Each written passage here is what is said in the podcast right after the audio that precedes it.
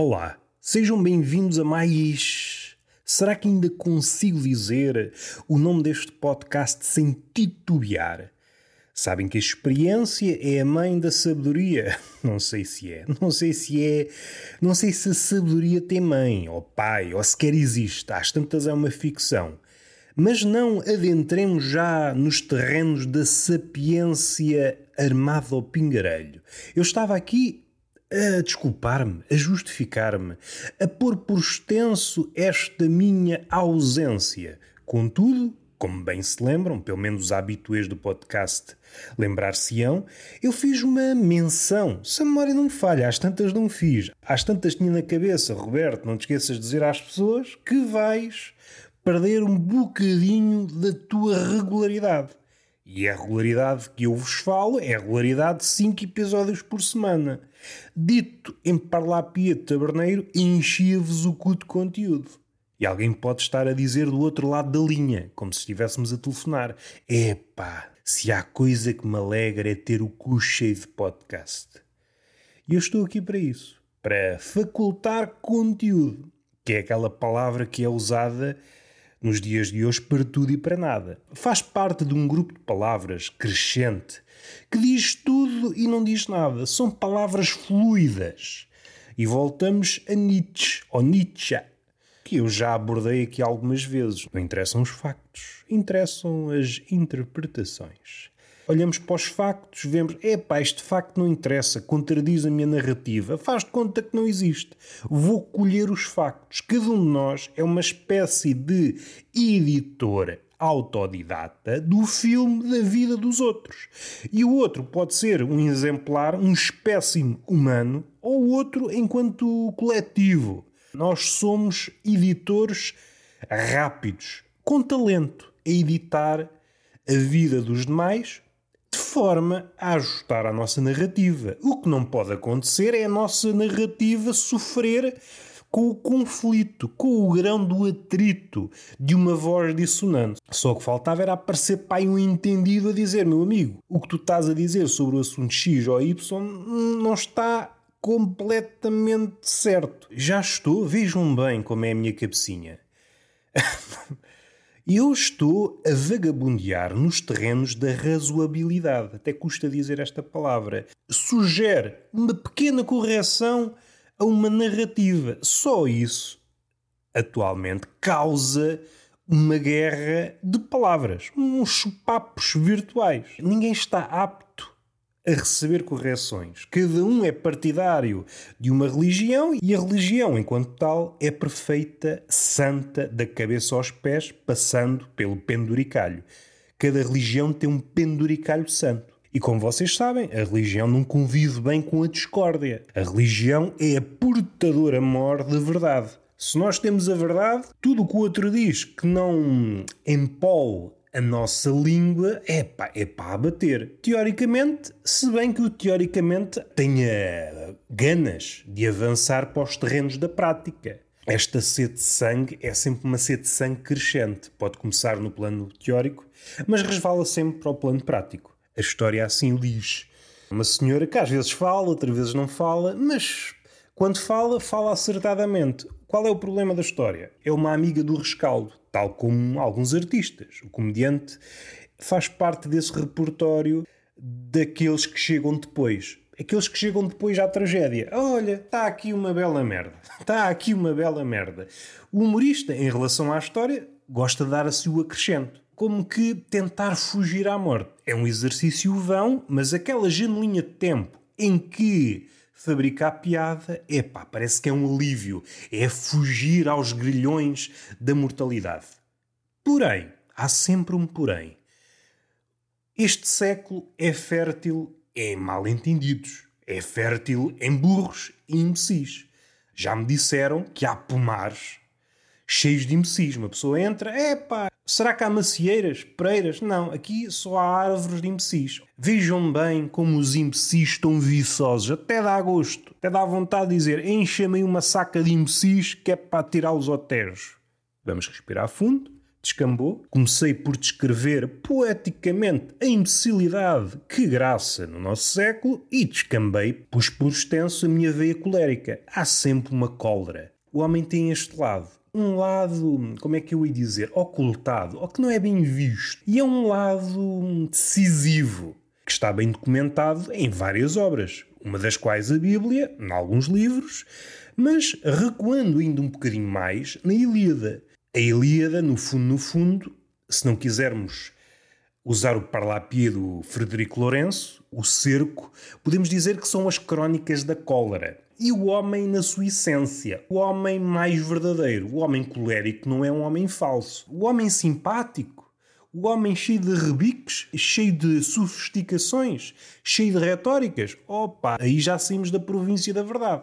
Estamos no século da retórica, em que andamos aqui, para utilizar uma palavra de Bauman, fluidos. Cada palavra quer dizer uma coisa, mas no momento seguinte já pode querer dizer outra, conforme as modinhas.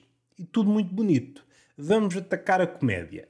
Vamos atacar a comédia, a comédia que já é franzina. Já me lembro o que é que eu queria dizer. Há aqui um mal-entendido que parecia que estava sepultado, que é confundir o assassino com o cronista. Neste caso, o assassino, o feitor de um determinado ato, no limite, o assassínio, seja de uma ideia, seja do que for, e do outro lado, aquele que relata o crime. Ora, tudo isto é numa escala, um espectro, desde os crimes mais horrendos até crimes entre aspas. Esta escala toda. E é uma escala que vai esticando, esticando, esticando Além disso, há outro problema. Estes cientistas, entre aspas, já não conseguem fazer a destrinça. Olham para o espectro e não conseguem achar diferença entre infravermelho, luz visível, os raios gama. Para eles é tudo igual. Ora, isto causa um problema. Se continuarmos ainda na mesma esfera, pensando na radiação gama como uma radiação com a maior frequência, se a memória não me falha, mas do ponto de vista, como é que eu ia dizer, é, uma, é radiação mais perigosa porque é a radiação mais ionizante. Se quiserem pensar desta forma, é a radiação mais problemática, e se pensarmos na menos problemática, provavelmente diríamos uh, aquela gama, a faixa pequenita de luz visível. Estamos sempre a levar com luz visível, infravermelho, o ultravioleta já não, já não é muito bom porque é mais, tem mais frequência, faz saltar faz soltar eletrões. Os eletrões, opa, não quero saber disto. Vou à minha vida. E nós ficamos sem eletrões. É uma coisa má ficar com radicais livres. A liberdade no que toca ao mundo microscópico não é uma coisa boa. O que é bom no mundo microscópico, aquela frase de que mais vale só que mal acompanhado, não tem grande pertinência no mundo atómico. Mais vale estar acompanhado. Acompanhado de estabilidade. Depois, a relação entre a parte positiva, os prótons, e a parte negativa, os eletrões, é pá, isso é. Não me quero armar aqui em quintinoeiros, essa sumidade no que toca às relações, também elas microscópicas. Se nos distanciarmos do homem, nos pusermos a olhar para o mundo de um planeta distante, as nossas relações não são mais que microscópicas. Este é um momento para refletir, vamos refletir, está tudo refletido, então avançamos. Esquecendo esta parte, há uma propensão para confundir o cronista com o assassino. Aliás, é manifesto. Contudo, como tudo cresce, como tudo vai no sentido da expansão, como se fosse um universo de bizarria, está sempre a expandir, o que me faz pensar Deus é um Palerma, o universo é um cosmos de palermice. O que sucede é que o autor do relato é o alvo principal das críticas. O autor do crime é, é quase relegado para segundo plano. Se for humorista, tenho aqui duas considerações a tecer, que eu gosto de tecer, eu aprendi com a mulher do Ulisses, às vezes teço, outras vezes desteço, e ando sempre nisto, para ver se os pretendentes não me fodem o cu. Epá, esta parte foi tão... foi tão desnecessário. Mas eu sou assim, sou desnecessário e necessário para quem me ouve. Este momento de empáfia, que também faz parte da natureza humana. Há duas coisas que eu hum, gostaria de dizer. Primeiro, um humorista dá ênfase a uma parte que muitas vezes não é a parte mais bonita do quadro. Se pensarmos na vida humana, na natureza humana como um quadro, o humorista raramente aponta para as qualidades. Aponta ali para os defeitos. Aponta, olha, aquele narigão. E, por vezes, estica o nariz até o limite da caricatura. E, além disso, arreste-se pela surpresa. Se toda a gente está a apontar para um lado, o humorista está a apontar para o outro. No capítulo das tragédias, toda a gente está a chorar, o humorista tem que fazer um desvio. Caso contrário, é só mais um elemento na turba. E é aqui que as coisas se adensam. Se a turba, que é uma turba, pode ter vários nomes, pode ter várias mini-turbas dentro dessa turba, mas há algo que as liga, que é o narcisismo. Este apego doentio ao eu. Tudo que escarnece do eu, e aqui o eu seja a nossa superficialidade, a nossa ideia de beleza, a nossa ideia de grandeza, tudo o que faça parte da nossa suposta reputação. E o humor tem esse condão, quando tem, às vezes nem tem, é beliscar a reputação. É ir lá beliscar a miúda. A reputação fica na mesma. O poder do humor é limitadíssimo. Caso contrário, teríamos uma dinastia de bobos. Seriam outras histórias. O humorista é uma persona não grata neste século porque diz aquilo que os outros não querem ouvir. No fim de contas, se formos resumir grosseiramente o que é a arte, a arte está empenhada neste hum, ato, que é dizer ou fazer ou mostrar aquilo que nós não esperávamos ver, porque se dissermos, como há uma variante da arte, se é que arte é o termo correto, que visa mostrar a nossa melhor imagem, que é uma imagem postiça, que é uma imagem que não se adequa à realidade. No fim de contas, nós queremos uma espécie de espelho, mas um espelho que não se contenta em mostrar o nosso reflexo. Um espelho cuja incumbência seja devolver um reflexo perfeito. É isso que hum, muita gente espera da arte e é por isso que o humorista não, não é bem visto. É alguém que está sempre a apontar os defeitos do eu. No Império de Narciso, como é o nosso século, epá, isso faz uma confusão do caraças. O homem do século XXI está muito cheio de si. E do outro lado, é uma turba cobarde. Este é o primeiro apontamento. O humorista é alguém que aponta defeitos no eu que está empolado pelo narcisismo. O segundo aspecto tem que ver com a cobardia da turba. A turba Podendo escolher entre o criminoso e o humorista, vira sempre ao humorista. Vira sempre para aquele que tem menos arsenal, aquele que, que não lhes pode fazer frente. Isto foi apenas um prelúdio para quê? Há coisas que me fazem confusão, quase todas, quase todas, não encontro respostas para nada. Tem muito que ver quando se fala na cultura de cancelamento, seja isso o que for, até por todos os termos que orbitam à volta destes temas, cultura de cancelamento, politicamente correto, querem dizer uma coisa hoje, amanhã já querem dizer outra, e são usados de mil e uma maneiras. É difícil capturar estes termos numa definição. Porém, não nos podemos inibir de dizer qualquer coisinha, não é? A respeito da cultura de cancelamento, que não existe. A cultura de cancelamento aparentemente não existe, apesar de haver vários casos documentados. Podemos recuar até os tempos de Lenny Bruce foi de tal maneira bombardeado com processos, coisa que provavelmente o conduziu ao suicídio. Se isto não é cancelamento, não sei. Não sei. E aqui entramos na fluidez do século. Pode ser, pode não ser, cortamos o filme à nossa medida e às tantas é outra história. É um método que está em voga. Já agora aproveito para finalizar, fazer aqui uma ligação entre cultura de cancelamento, politicamente correto, Lenny Bruce, George Carlin, esta forma de editar o que vemos ou o que ficou para trás, conforme a validar as nossas narrativas. Falar aqui um bocadinho como Lenny Bruce influenciou George Carlin. Há um episódio curioso em que Lenny Bruce ia preso. Estou em crer que foi na década de 50, se a memória não me falha.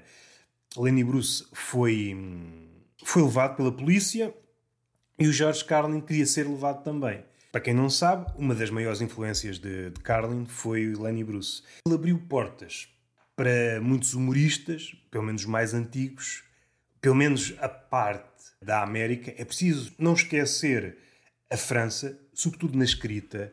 É preciso não esquecer que o stand-up nasceu na França, com o surrealismo ou proto-surrealismo, onde havia uma divisão entre o burlesco e o vaudeville. O vaudeville era uma coisa mais contida, de onde surgiram grandes nomes como os irmãos Marx, à cabeça o Grosso, e uma, uma visão mais subterrânea da comédia, onde competiam comediantes ou proto-comediantes de palco, onde germinava o início do stand-up, onde comediantes disputavam o palco com mulheres nuas.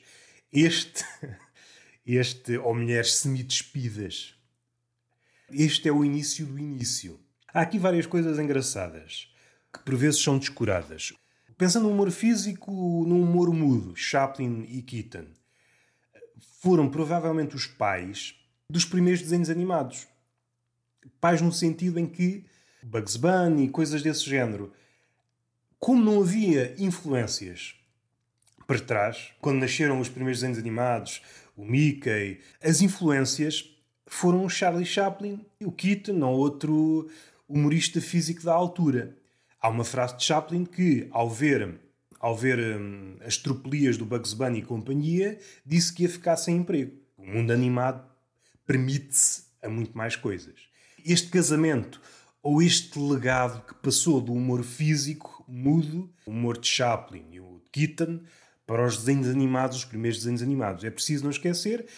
E, e muita coisa sobrevive. Muita coisa sobrevive e continua atual. Daí que eu discorde de algumas vozes quando dizem que o humor é perecível, que aguenta pouco. Hum, depende. Mas não é por aí que nós queremos ir. Queremos ir pelo eixo Lenny Bruce George Carlin, a ligação de professor e aluno, se bem que é preciso pôr aspas, mas uma, mas uma questão de referência, uma questão de inspiração, uma questão de George Carlin só existiu porque existiu um Lenny Bruce. Só existiu um Eddie Murphy porque existiu outros atrás dele. Um conjunto de comediantes negros que foram abrindo, abrindo, abrindo, até que pudesse surgir alguém como ele. Mas voltando a Lenny Bruce e George Carlin. Fala-se muito de George Carlin, mas quando se fala de George Carlin, uma das questões que mais apoquenta as mentes, mormente os comediantes, é se têm ou não graça, e focam-se sobretudo nos últimos anos de, de vida que é um grande comediante de palco, acho que pouca gente consegue negar. É muito difícil argumentar que é um comediante hum, medíocre. Acho que é impossível.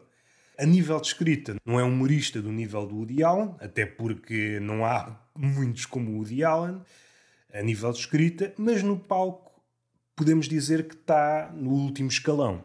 O que mais me agrada, ou que vejo poucas vezes discutido no George Carlin, é a sua metamorfose.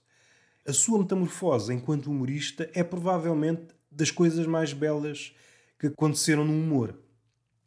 Não sei se vocês sabem, mas nas primícias da vida profissional de George Carlin, ele começou como humorista hum, do género das tardes, vá de uma espécie de César Mourão quando ele ia às tardes da Júlia ou coisa que o valha.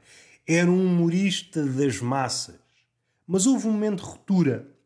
E há um, um espetáculo, um fragmento do espetáculo, muito antigo, não sei se é fácil de encontrar, onde o George Carlin está a falar consigo próprio, com a sua imagem antiga, que é um pedaço de cartão, e está a escarnecer do que ele era e da sua ideia de comédia da altura. Para já é um momento precioso. É um momento precioso. Só esta, como é que eu ia dizer, esta passagem, este salto abismal de um comediante de massas que podemos dizer patético no que toca à inteligência. Aproveito para fazer um à parte, que também é um tema que causa muito burburinho no Twitter e em pessoas que gostam de falar sobre o humor e que gostam de julgar sobre o comediante o comediante faz uma piada dita simples ou um ato que pode não ser uma piada, pode ser algo do humor físico e apelidam logo o humorista como mentecapto é o primado do salto de raciocínio. É visível este tipo de comportamento nas crónicas de um jornalista. Estes saltos de raciocínio, que há umas décadas era impensável, seriam chicoteados por intelectuais e homens dessa envergadura. Hoje tira-se ilações, hoje tira-se diagnósticos com uma pessoa a 100 km. sem saber se a pessoa é verdadeiramente uma pessoa ou uma pedra. A pessoa deu um passo, logo é pedófilo. Porquê? Não faço ideia, mas apetece-me. Apetece-me que eu sou assim. É para despachar juízos. É uma pena essas pessoas não estarem acondicionadas nos tribunais. Nunca mais haveria processos longos. Se haveria justiça, Provavelmente não. Mas pelo menos deixava de haver aqueles processos de 20 e 30 anos. Não há bela senso, não. Regressando a Carlin, ele sofreu várias metamorfoses. Se vocês virem o início até ao fim, ele mais ou menos 10 em 10 anos tornava-se outro. Impressionante, seja em qualquer arte. Em alguns escritores, em alguns poetas, o que acontece, sobretudo aqueles que vivem para a sua arte até mais tarde, há dois períodos distintos. O período vá da juventude ou da vida adulta e depois um período tardio, que é um período onde eles já estão mais velhos e por vezes até expulsam a sua visão primeira, a visão de juventude. Tem uma segunda visão. Têm tempo suficiente para terem uma segunda visão, que é uma visão mais despojada, uma visão sem empáfia do mundo e uma visão que, a traços gerais, é mais ou menos isto. Afinal, andei cá não sei quanto tempo e continuo sem perceber nada. Carlin, a forma como ele aborda a comédia alterou-se de 10 em 10 anos. Isso é, é notável. O humorista tende muito a um estilo e levá-lo até ao fim. E às tantas, o palato das décadas vai mudando e esse humorista vai caindo no esquecimento. Queria fazer um à parte e depois esqueci-me. A relação entre a piada, neste caso uma piada simples, que diríamos chaloia, sem grande profundidade, e o lado intelectual do humorista. Parece-me que é um salto absurdo.